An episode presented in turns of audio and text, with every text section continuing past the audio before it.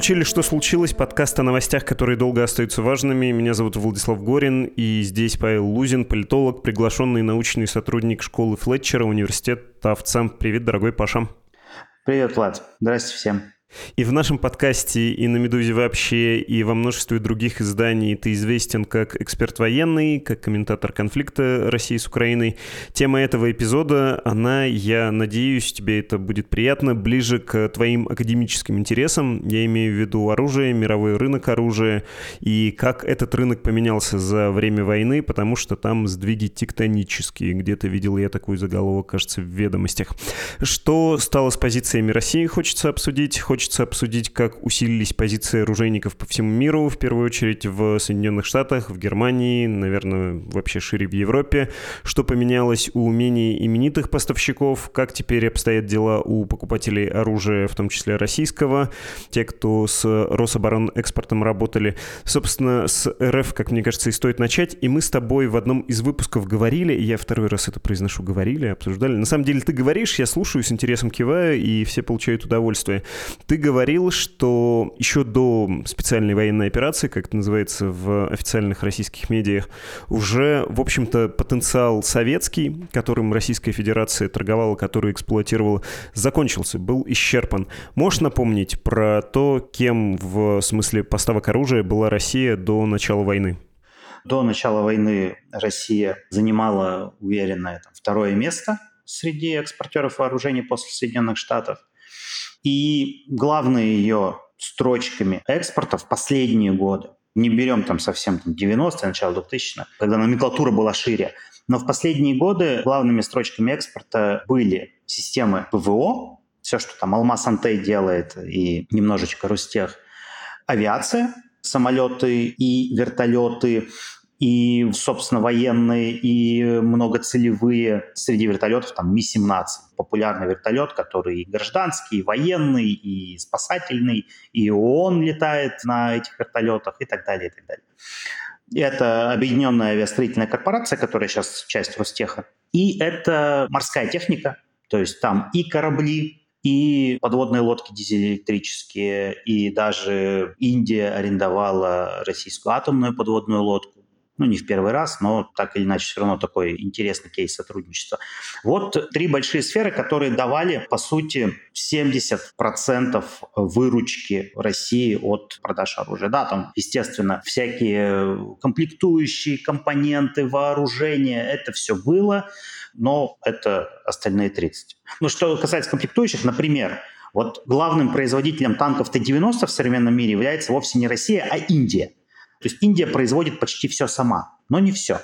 И из России она получает компоненты для производства этих танков. И вот это тоже входит вот в оставшиеся там, процентов 30 российского оружейного экспорта, ну и так далее и тому подобное. В чем главная проблема российского экспорта оружейного, которая появилась не вчера, она появилась после 2014 года, в том, что Россия все меньше и меньше получает живых денег за свой экспорт а все больше и больше поставляет либо бесплатно, либо по каким-то льготным кредитам, рублевым, например, когда внешэкономбанк дает покупающей стороне кредит в рублях, который сторона должна выплачивать там, ну, условно, кредит 2018 года, она начнет выплачивать там в 2025 году только. Ну и, соответственно, там ставка меньше ставки ЦБ, при этом кредит в рублях, э, выплата с 25 года, что там к 25 году с рублем будет. Ну, мы последние вот полтора года видим, что с рублем происходит, и даже еще из 20 года видим, что с рублем происходит. Поэтому российский оружейный экспорт, несмотря на его стабильные объемы, официально заявляемые Россией, в деньгах гораздо меньше, чем в штуках. То есть российские официальные лица, они говорят, мы поставили вооружений и военной техники за рубеж в объеме эквивалентном 15 миллиардам долларов, например. Так, как это было там, в 2019 году, в 2020 году даже, там, ну, в 2021 чуть меньше, но так или иначе. А сколько из этого живых денег, а мы не знаем. То есть есть альтернативные данные, да, это СИПРИ, Стокгольмский институт проблем мира, который дает гораздо более скромные цифры. Да, например, за 2018 год по базе данных СИПРИ, когда российская власть заявляет 15 миллиардов долларов, а СИПРИ говорит 7 миллиардов 100 миллионов. При том, что расхождение началось, вот такое масштабное расхождение, началось где-то с 2010 года, с конца нулевых, вот после кризиса мирового. То есть до этого примерно цифры совпадали, и российские официальные, и СИПРИ, и там других центров исследовательских или компаний консалтинговых, типа там Джейнс или Defense News, есть такое издание крупное, которое тоже экспорт читает вооружений. Вот э, с конца нулевых, с начала десятых годов все больше и больше расхождений. После 2014 года там расхождения уже становятся кратными. По данным СИПРИ, например, за 2021-2022 год Россия экспортировала в 2021 году на 2,9 миллиарда долларов всего, в то время как Россия официально заявила 14,6 миллиардов. А в 2022 году СИПРИ говорит 2,8 миллиарда, в то время как единственная официальная цифра от России была в декабре, то есть не за полный год, ну там один месяц можно пренебречь, наверное, это 8 миллиардов долларов. То есть расхождения, вот они просто в разы. Но это все тенденция, то есть 22 год не создал новых каких-то тенденций, вот генерально. Он закрепил и просто сделал более яркими и рельефными те процессы, которые шли все в предыдущие годы. То есть российский экспорт, он номинально может быть каким угодно, в реальности он сокращается. В живых деньгах он тем более сокращается. Вторая большая тенденция – это разрыв связи с Китаем западных стран. То есть э, там до сих пор Франция что-то экспортирует по старым контрактам, ну там не собственно оружие, технику, компоненты, но все больше и больше, в общем-то, Китай полагается на себя. Крупнейший экспортер вооружений в э, Китай – это Россия, ну, это система ПВО ПРО. И какие еще процессы большие? Это Китай, опять же, но уже сам как экспортер вооружений. Он уже на четвертом, по-моему, месте, на пятом. Ну, то есть вот он в лидерах по экспорту 10 лет назад этого еще не было. Китай был чистым импортером. И процесс интенсификации, углубления сотрудничества в рамках НАТО и в области производства вооружений, и в области торговли вооружений, но он просто стал еще более развитым, да, то есть когда все вооружения производятся так или иначе в кооперации, но главным рынком для стран НАТО являются, собственно, страны НАТО. То есть это внутри альянса торговли оружием. И из интересного, что можно добавить здесь, это опять же Китай и Россия, это то, что вот я в самом начале сказал, что Россия продает авиатехнику, и это один из главных компонентов ее оружейного экспорта. Так вот, на ближайшие годы объем заказов, известных заказов на российскую авиатехнику, самолеты и вертолеты, меньше сотни единиц, ну там 80 с лишним, насколько я помню. А у Китая уже больше сотни. То есть на мировом рынке даже авиатехники, там, где Россия была сильна традиционно, ее подвигают уже. Ее подвигает Китай, она, естественно, там кратно уступает Соединенным Штатам, она уступает Франции, она уступает даже Израилю, но у Израиля, я так понимаю, БПЛА в основном, ну, то есть такие крупные, тяжелые, которые тоже к авиатехнике относятся. Ну вот, как-то так. Ты упоминал исследование СИПРИ. Я могу вспомнить весеннее, кажется, было. И там рассказывалось про крупнейших сейчас поставщиков оружия. США 40%, Россия все еще на втором месте 16%, но Франция, которая возрастает, а Россия, которая снижается, догоняет. У нее чуть больше 10-11%. У Китая в районе 5%, Германия чуть меньше 4,2%, Италия 3,8%, Великобритания 3,2%, все остальные там в районе 2% процентов, двух с половиной Испания, Южная Корея, Израиль из э, крупных поставщиков. Вот это все, по идее, считается в деньгах, и это все на круг. Россия 16% до сих пор держит за счет чего? Чего она так наторговывает, что получаются такие суммы? За счет того, что она поставляет бесплатно либо по льготным кредитам. То есть, грубо говоря, Россия поставила в 2022 году, ну вот 22 год возьмем, да, поставила в Беларусь Искандер, поставила в Беларусь самолет, поставила в Беларусь даже какие-то танки. Там в начале года была поставка. Беларусь за это не платит ничего. Ну, официально там контракт, официально это все идут поставки экспортные, но в реальности это союзное государство, это российские кредиты Беларуси бесконечные, невозвратные, невозвращаемые и так далее. Большие объемы – это система С-400. Турция, Индия, Китай – с одной Индией контракт официально на 5,5 миллиардов долларов, который был заключен в 2018 году со сроком исполнения там, 24 год. Вот э, это то, что Россия должна поставлять. Китай тоже, да, Китай получил С-400 еще в 2014 году, но ракету он стал получать С-400 только в 2019 году, и эти поставки тоже идут. Плюс сейчас Россия помогает Китаю с системами раннего предупреждения о ракетном нападении. Китай сейчас модернизирует свои стратегические ядерные силы, и ему, соответственно, нужны там радары какие-то и так далее, и так далее.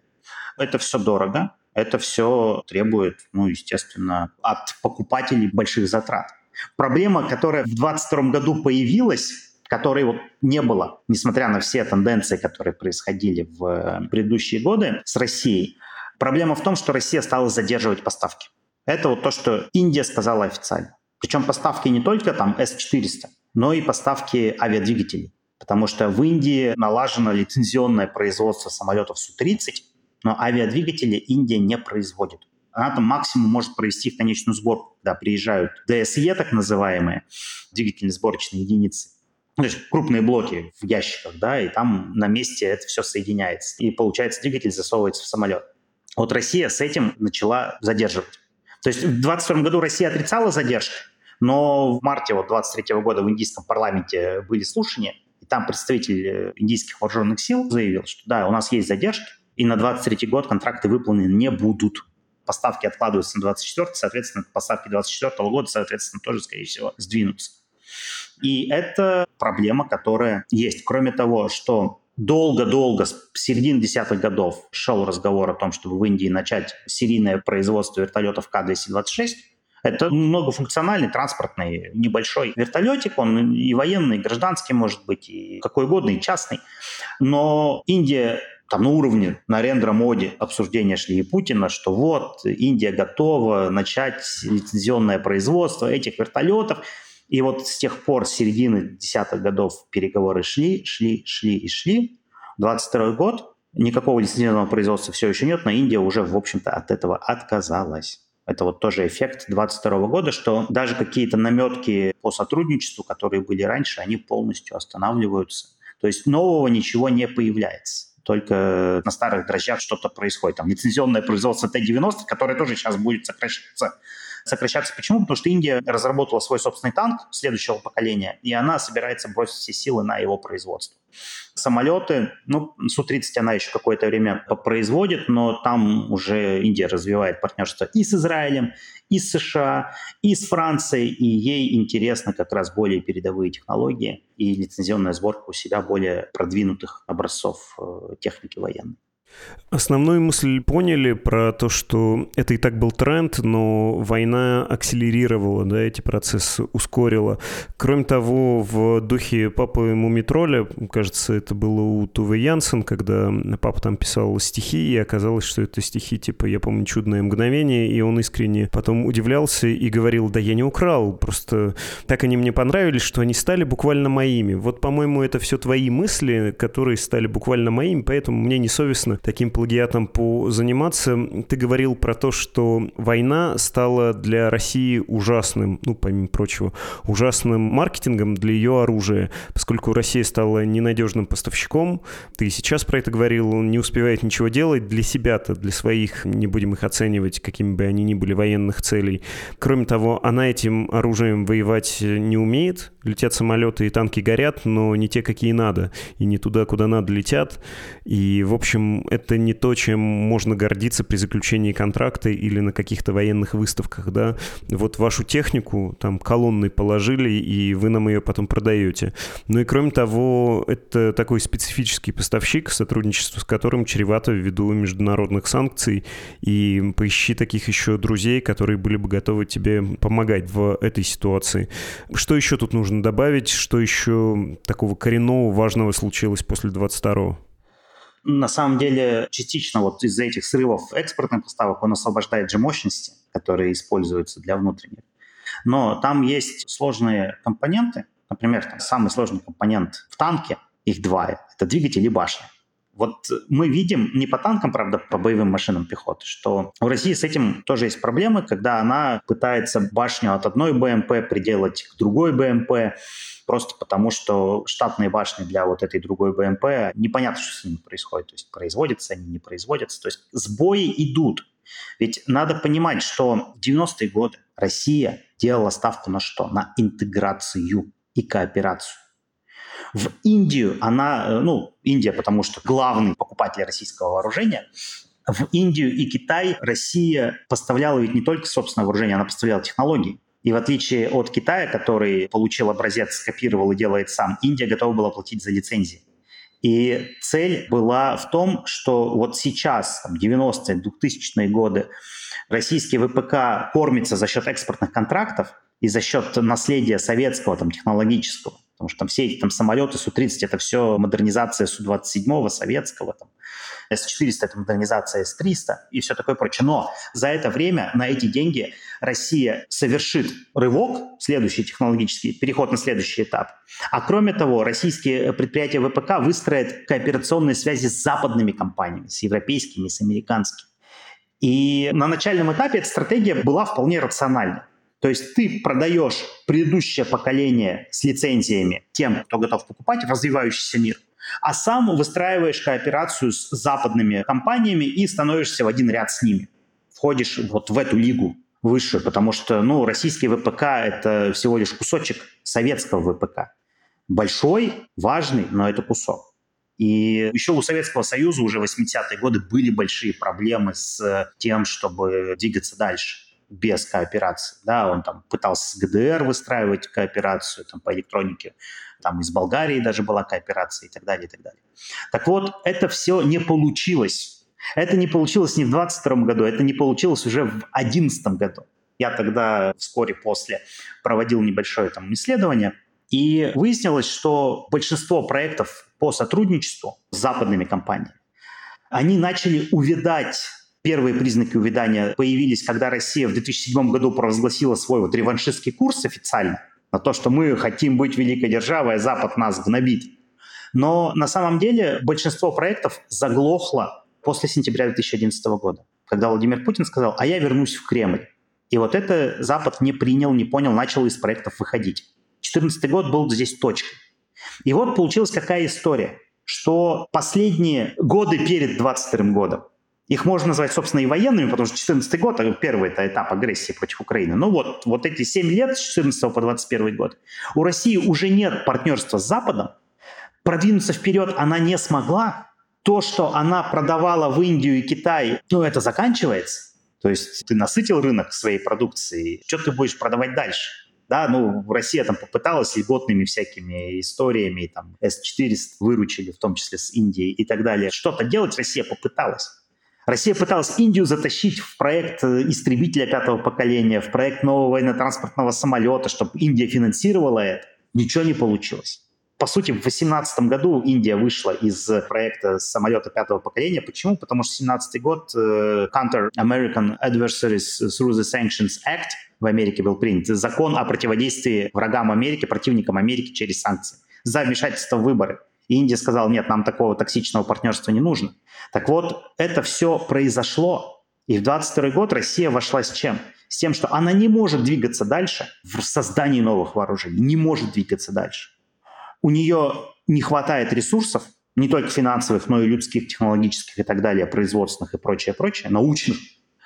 И ей, по сути, нечего предложить миру. То, что она там предлагала однодвигательный самолет пятого поколения, буквально вот 21 год, э, за несколько месяцев до полномасштабной агрессии, предложила там уменьшенную копию Су-57 с одним двигателем и так далее, называла это чекмейт. Но это все макеты, это все плакат строения, макет строения и так далее, и так далее. Это был вот последний, это крик отчаяния уже был. Ребята, нам срочно нужен кто-то партнер с деньгами. Желательно там либо ОАЭ, либо кто-то Индия какая-нибудь. Ну, кто-то, у кого есть большой запас наличности и желание вложиться, потому что мы не можем, мы не тянем. И Россия, собственно говоря, вторгаясь в Украину, в общем-то, уже российская власть, я так понимаю, догадывалась о том, что ничего хорошего уже не будет. И, в общем-то, сгорел сарай, гори и хата. И по этому принципу Россия решила приступить к окончательному да, решению украинского вопроса. Потому что на мировом рынке, да, у России есть еще доля, но она, перспектива ее была печальной. Тем более, что даже там то, то что Россия там Су-57 тот же самый производит, который, казалось бы, там несколько лет назад речи не шло о том, чтобы его там предлагать на экспорт, где-то в 2020-2021 году российские чиновники начали говорить, ну, мы, в принципе, рассматриваем возможность поставлять Су-57 на экспорт. Это говорит о чем? Это говорит о том, что у России просто ну, нечего больше поставлять, а надо что-то поставлять. Но Су-57 какая проблема? У него до сих пор нет родных двигателей. Он до сих пор летает на двигателях предыдущего поколения. С двигателем следующего поколения с 2012 года огромные проблемы. Ну, то есть они не могут его начать производить серийно, не получается.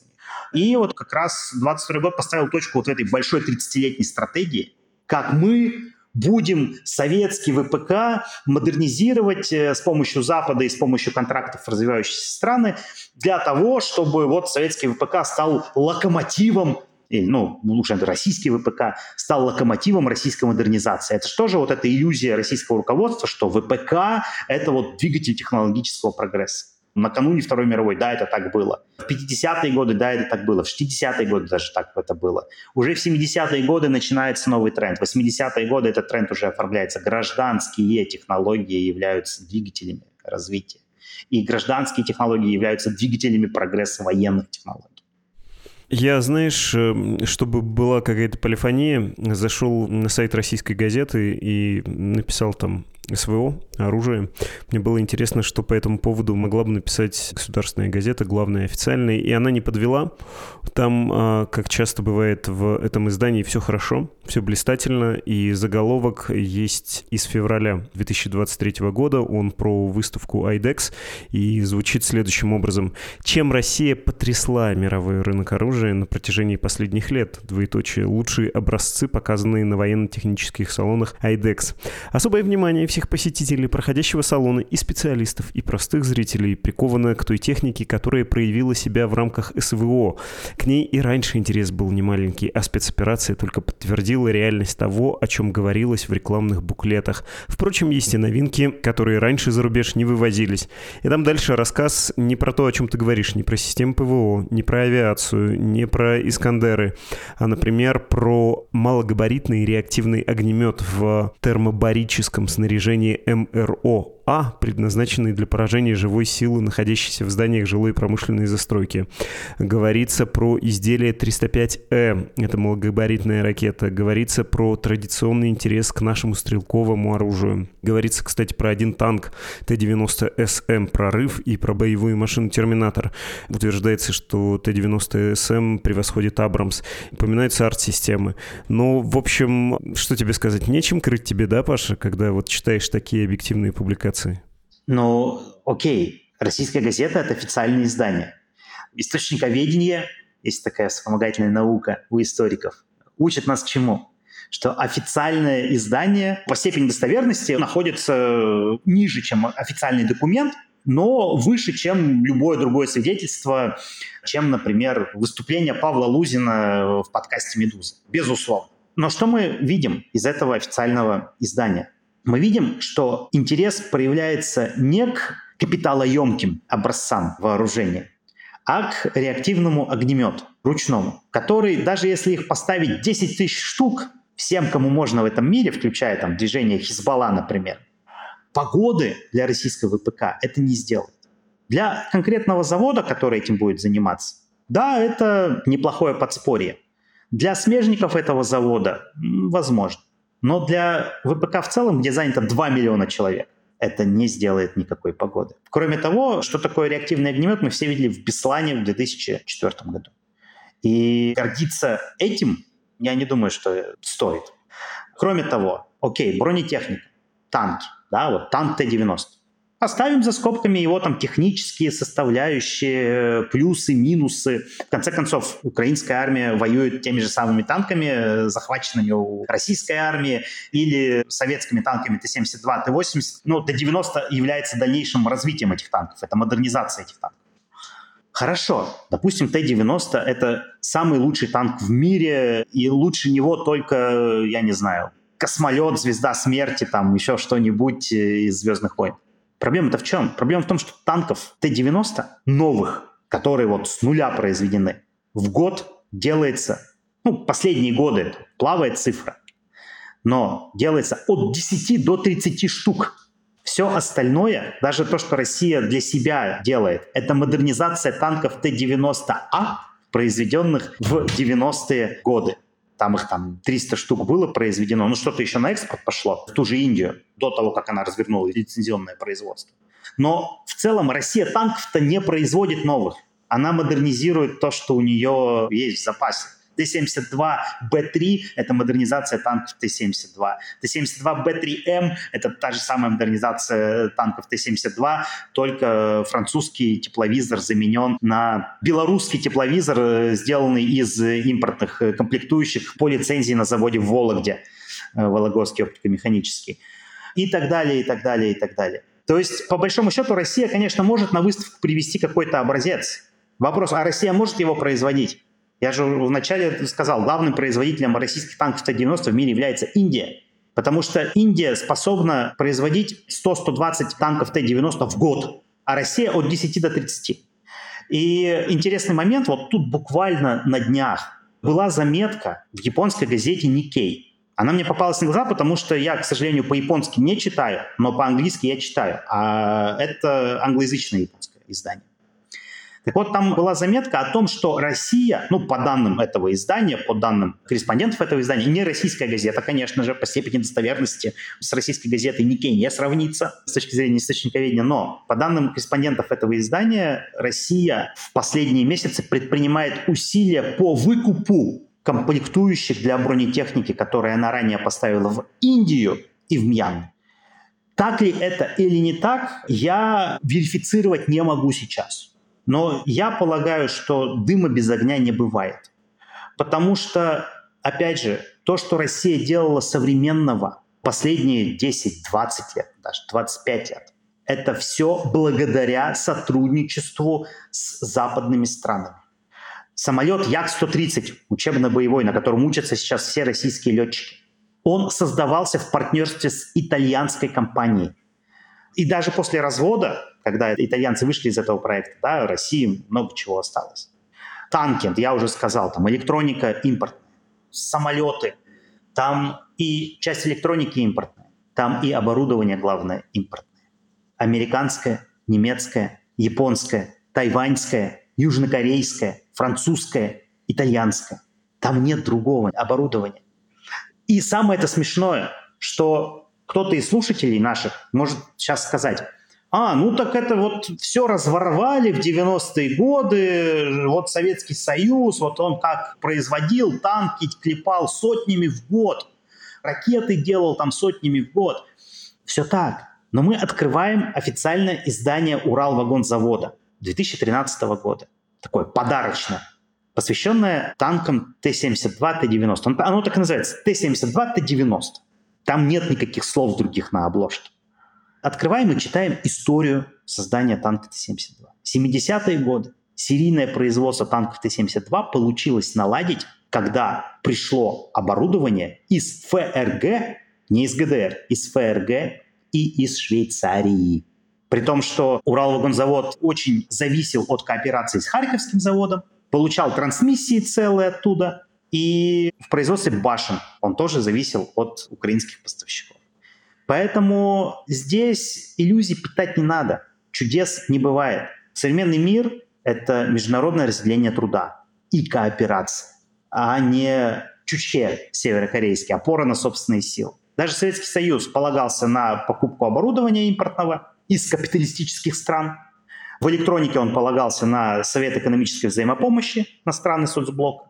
А в 80-е годы для своих крылатых ракет он э, дал задание ГДР разработать систему управления, потому что в Советском Союзе не было заводов КБ, которые были способны это разработать. ГДР, кстати, тоже оказалась не способна это сделать, и раньше объединилась с ФРГ, чем закончила проект, но в итоге, когда Советский Союз рухнул, и, в общем-то, Россия открылась миру, проблему производства ракет решили доступом просто к западному рынку электроники. Вот и все. И это нормально. Индия сейчас развивает кооперацию. Китай свой ВПК поднял за счет кооперации и покупки технологий и оборудования не только в России там, в 90-е годы, начале нулевых, но и во Франции, в Германии и так далее, и так далее. Там тоже кооперация. Сейчас Китаю тяжело будет, потому что Китай испортил отношения с Западом, и посмотрим, как он будет из этого выкручиваться. Но опять же, не забывайте, да, что Китай это в 10 раз больше, чем Россия. И емкость внутреннего рынка, и потенциал научно-технический и так далее, и так далее. И ты правильно сказал, когда упомянул, что война сделала плохую рекламу российскому оружию, но здесь есть обратная сторона медали.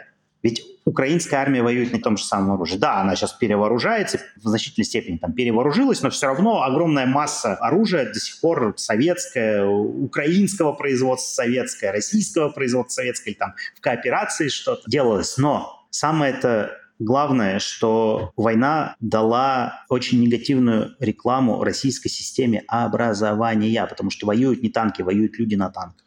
И если люди не очень интеллектуально одаренные, не очень гибкомыслящие, то это уже проблема не оружия как такового. Это уже симптом той социальной и экономической катастрофы, которую Россия переживает. И, в общем-то, самая эта большая проблема в том, что, окей, страны могут еще какое-то время покупать российское оружие, но они не будут с Россией сотрудничать индийские студенты могут еще приезжать там в Воронеж или в Пермь учиться медицине, но они не приедут в технический университет, в Воронежский или там в Пермский, или даже там в Бауманку уже под вопросом, поедут ли они или нет. И в военные вузы тоже не поедут уже представители развивающихся стран в той мере, в которой они ездили там в предыдущие там, 10, 20, 30 лет. И в советское время тоже. Потому что выяснилось, что эта система образования, она плохая она не рождает хороших инженеров, она не рождает хороших военных, она не рождает хороших ученых и, и так далее, и так далее. Это значит, что на России можно поставить крест как на партнере. И черт с ними, танки, там пару танков еще можно купить, пару вертолетов еще можно купить. Ну, найдется кто-то, кто купит. Но невозможно выстраивать долгосрочную стратегию. Вот та стратегия, которая была в начале 90-х и которая закончилась, на ее смену ничего не приходит и не может прийти. И когда сегодня в той же российской газете, если набрать другие какие-нибудь ключевые слова, посмотреть, что происходит в системе образования, что происходит в военной промышленности, мы увидим, что дела по госизмене, прекращение всяких взаимосвязей с миром, и что дальше Россия собирается делать, кто будет ей производить, чего ей будут производить. Самое смешное, знаю пример вот просто из личных наблюдений без называния имен и так далее, и так далее. Но в середине десятых годов уже санкции есть, уже аннексия Крыма состоялась, уже война, первый раунд войны э, в Донбассе произошел.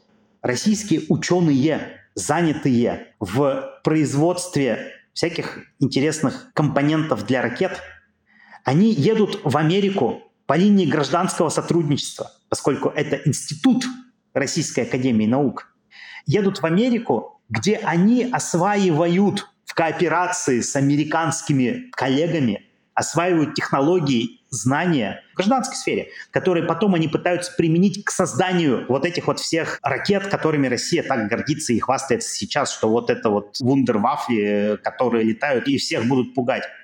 То есть степень современного мира и степень интеграции, необходимая степень партнерства – да, ты должен отправлять своих ученых в Америку, чтобы они изучали гражданские технологии, которые потом можно транслировать в военную сферу. Сейчас этого ничего нет и не будет. И часть тех ученых, которая ездила тогда, она уже уволилась из этого института, она уже уехала в США.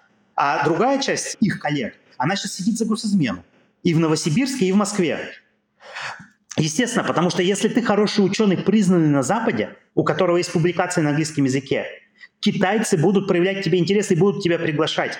Им не интересны российские ученые, у которых только публикации в ВАКовском журнале, там, Вестник Белгородского института потребительской кооперации на русском языке. Им это не интересно. Им интересно, они смотрят на тех, кто публикуется на английском языке. И они обращаются к тем, приглашают читать лекции и так далее, и платят хорошо. И, естественно, научный сотрудник там, сибирского отделения РАН, физик какой-нибудь, у которого Понятно, что там со всеми премиями, грантами зарплата может быть вполне себе по российским меркам неплохой, но у него чистый оклад там 25-30 тысяч рублей. Ну, вот если без всяких грантов и надбавок и хорошего отношения со стороны руководства. 25-30 тысяч рублей. А в Китай он едет, он за 2-3 дня зарабатывает тысячи долларов. Несколько, то есть, ну, выхлоп хороший. Естественно, кто-то едет и рассказывает про свои гражданские исследования. Он про военные обычно не рассказывает, потому что ну, все все понимают.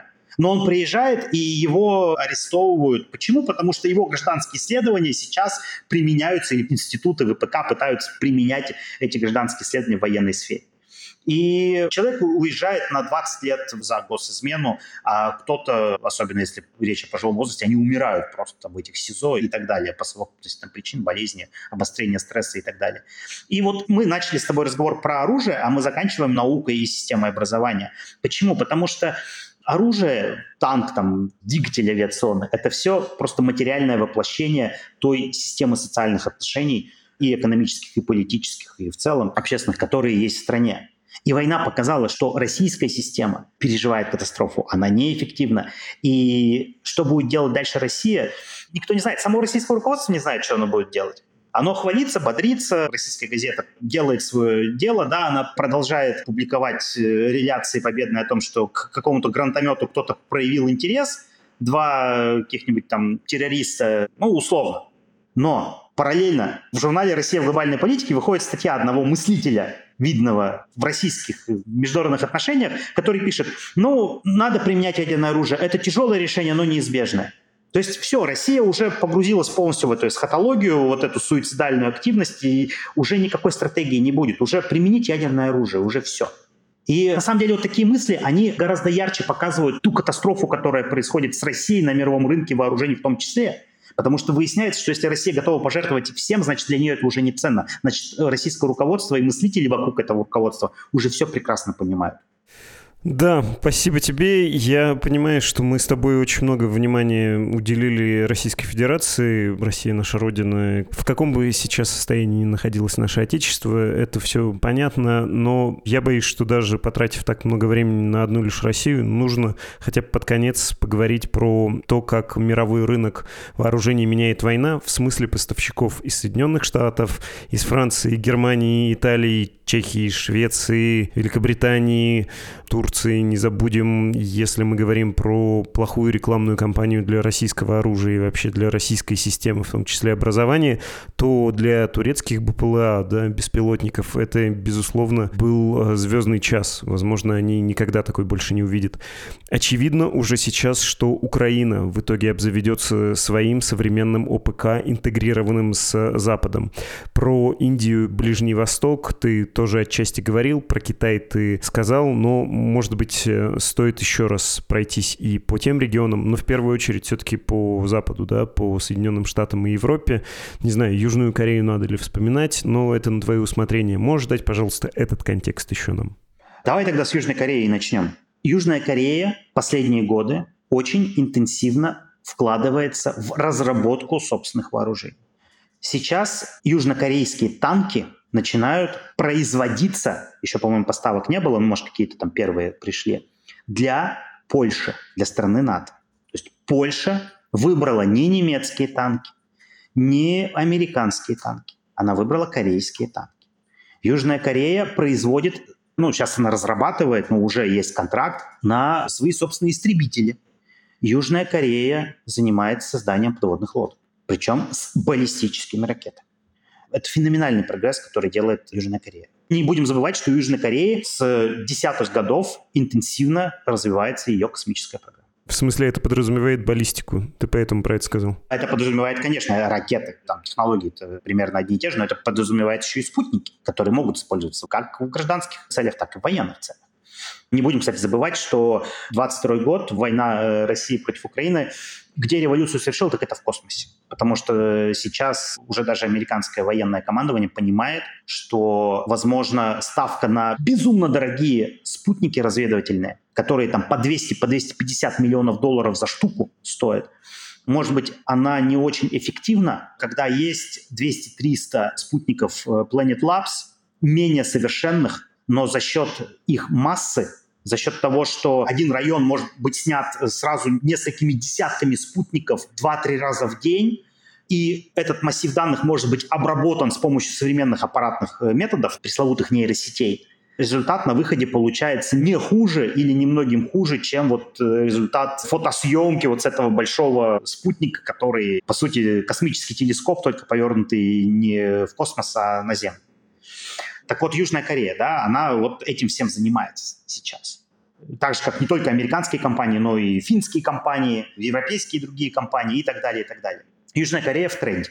Южная Корея делает это все в кооперации с Европой и США. И ее корпорации и даже военные, они все равно опираются на технологическую базу, на элементную базу, на оборудование.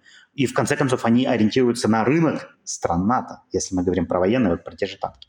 Япония, Тайвань, то же самое. Ну, у Тайваня там сложнее ситуация, все-таки страна маленькая и не всеми признанная. Это тоже накладывает ограничения, но так или иначе то, что они делают, там, допустим, там, в дизель-электрических подводных лодках с анаэробными установками, России это не снилось. То есть Россия мечтает об этом, у нее не получается ничего. А они идут вперед. У Китая, я говорю, сложная ситуация, потому что партнерство с Западом разрывается. Он экспортер там, для Бангладеш, для Пакистана, для других стран. Да, но может ли Китай работать без кооперации? Пока сказать сложно, но мы увидим, как будут развиваться события в ближайшие там, 10-15 лет. Индия, понятно, от партнерства с Россией она переключается на партнерство со странами Запада. В первую очередь США и Израиль. Но там и остальные тоже подтягиваются. То есть Индия заинтересована в трансфере технологий, в лицензионном производстве, ну и в каких-то совместных разработках. Западные университеты, американские университеты полны индийскими студентами. Даже, наверное, в лучшие годы столько китайских студентов не было здесь, на Западе, ну, я из Америки вещаю, как сейчас индийских студентов. И многие из них потом возвращаются на родину и работают э, там. После MIT, после там, Калифорнийского технологического, они едут к себе. И э, там они поднимают э, свою страну. Ближний Восток тоже кооперация. Biosystems — это крупнейший, сейчас уже даже не скажу, британский ли он, но это Европа-американский уже транснациональный западный концерн. У них э, на Ближнем Востоке центр разработки, производственные мощности находятся. То есть это вот монархии Персидского залива тоже вкладываются в свое развитие. И тот факт, что в 2020 году ОАЭ отправила к Марсу свой аппарат — это тоже говорит о том, в каком направлении движутся страны и в ВПК, и в системе образования, и науки фундаментальной и так далее. Это все взаимосвязано. Да, Россия когда последний аппарат к Марсу отправляла? Никогда. Нет, она пыталась. Марс-96 она пыталась запустить, там была авария. В 2012 году пыталась запустить Фобос Грунт, там была авария. Аппарат не ушел с орбиты Земли, да, но просто два мира, два шапира, да. Мы видим ООЭ, запускающий аппарат к Марсу, и мы видим Россию, которая на фоне войны в очередной раз отложила запуск аппарата Луна-25, который должен был состояться еще 10 лет назад. В этом году он состоится или нет, вопрос. Посмотрим. Дальше. Для Запада 22 год был мощнейшей встряской, и для них стало очевидно, что ситуация последних 20 лет неприемлема. Последние 20 лет Запад, особенно Европа, не дофинансировали свой ВПК. Э, сейчас ситуация изменилась. Они активно его финансируют. Они вкладываются в расширение производственных линий. И того, что уже было когда-то давно разработано, те же самые там снаряды, артиллерия и так далее, но и в новые там в США этим летом, вот сейчас уже с месяца на месяц где-то, начинается серийное производство новых оперативно-технических ракет. Это разработка, которая велась там в десятые годы, но это просто сейчас э, в приоритете, это все ускоряется, к этому большое внимание, и я так понимаю, что производственные мощности будут работать на полном. А это все ведет к чему? Это все ведет к тому, что все остальные страны, особенно которые там очень озабочены американской гегемонией в кавычках, в этом мире, они тоже начинают вкладываться в перевооружение, в оружие или в расширение своих армий или своих каких-то производственных мощностей. И это, конечно, мир безопаснее не делает. И мы можем увидеть и дальнейшее развитие конфликтов. Да? Мы можем увидеть, что нынешняя война не ограничится Украиной. Возможно. Но так или иначе, возвращаясь к России, да, Россия открыла ящик Пандоры.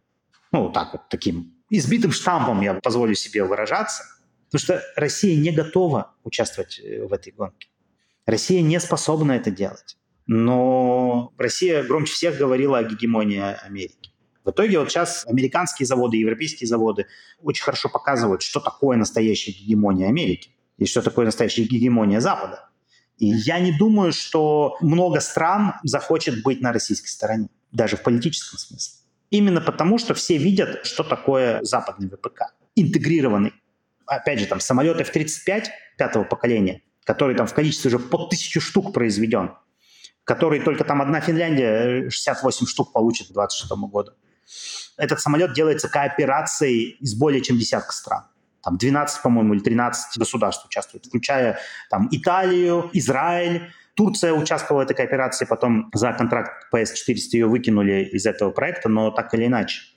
И кто хочет быть на проигравшей стороне? Никто. Даже Турция, у которой сложные сейчас отношения и с союзниками по НАТО, и с США в особенности, все технологическое чудо турецкого ВПК, оно сделано исключительно на двух китах. Это кооперация с Западом, широкая, максимально возможно, заимствование технологий, лицензионное производство, включение в цепочки поставок, и это система образования. Эрдогана можно ругать за что угодно, это авторитарный лидер и так далее, и так далее, но турецкого учителя никто обидеть не может.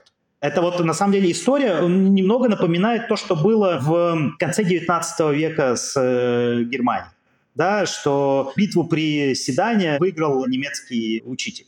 Да, то есть вот система образования, которая очень важна. И в данном случае все в это сейчас инвестируют, все, кроме России. Все инвестируют в новые технологии, в кооперацию, все, кроме России. Я не знаю вообще, о чем здесь говорить. То есть на этом фоне вот эти там на 8 миллиардов Россия наторговала вооружение в 2022 году, или на 7,5 миллиардов, или, как э, Сипри пишет, на 2,8 миллиарда всего долларов. Это не имеет никакого уже значения. Россия уже проиграла этот рынок, потому что она в предыдущие годы не инвестировала в э, развитие и в кооперацию. Все остальное паллиатив. Сколько там чиновник из ФТС, э, Федеральной службы по военно-техническому сотрудничеству, нарисует экспорта, сколько там мантуров доложит Путину, это уже не важно. И сколько будет в отчетах СИПРИ, все уже не важно. Спасибо тебе большое, Паш. Да, всего доброго, спасибо. Это был Павел Лузин, политолог, приглашенный научный сотрудник школы Флетчера университета Тавца. И мы собирались поговорить о рынке вооружений, как на него повлияла война России в Украине, хотя большую часть времени, как вы, конечно, заметили, посвятили Российской Федерации.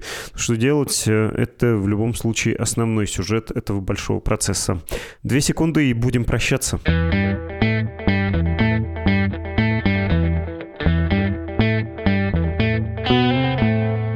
Если вы хотите поделиться своими мыслями с редакцией, пишите на ящик подкаст собакамедуза.io. Я читаю все письма, большую часть из них стараюсь прочитать в эпизоде и ответить так, потому что это не то, что даже создает иллюзию, это является диалогом нашим с вами. Это, по-моему, и душевно, и как-то правильно, что ли, не терять связи и разговаривать. Если вы хотите поддержать Медузу материально, страницы все те же support.meduza.io и save.meduza.io. Наши издания существуют существует благодаря вам. Если вы не будете нас поддерживать, нам по большому счету не на что будет жить, потому что краудфандинг, то есть деньги от вас, это основной, самый стабильный, самый правильный источник дохода.